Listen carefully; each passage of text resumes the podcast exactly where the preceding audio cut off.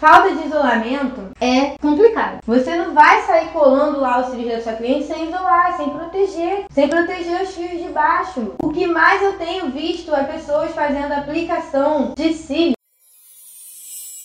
não é só tufo não, gente. Isso serve para todas as técnicas. Eu não estou sendo específica para tufo não. Eu amo tufo, I love tufo, né? Foi mudança da minha vida, mas o que eu estou trazendo aqui hoje para você, isso aqui é para tudo. Isso aqui é para tufo, volume russo, fio a fio, fio a fio clássico, fio a fio híbrido, tudo, tá? Então assim, se você não isolar, mulher de Deus, vai dar ruim. Vai dar ruim. Eu tô vendo umas meninas ensinarem aí fazer aplicação de tufo, até mesmo de fio de volume pega o olho da cliente, levanta o olho da cliente, ó, pum, pum, pum, sai aplicando. Então olha o problema que você pode ter na tua vida se tu não isolar. Alergias sérias, sérias porque pode repingar cola dentro do olho da tua cliente.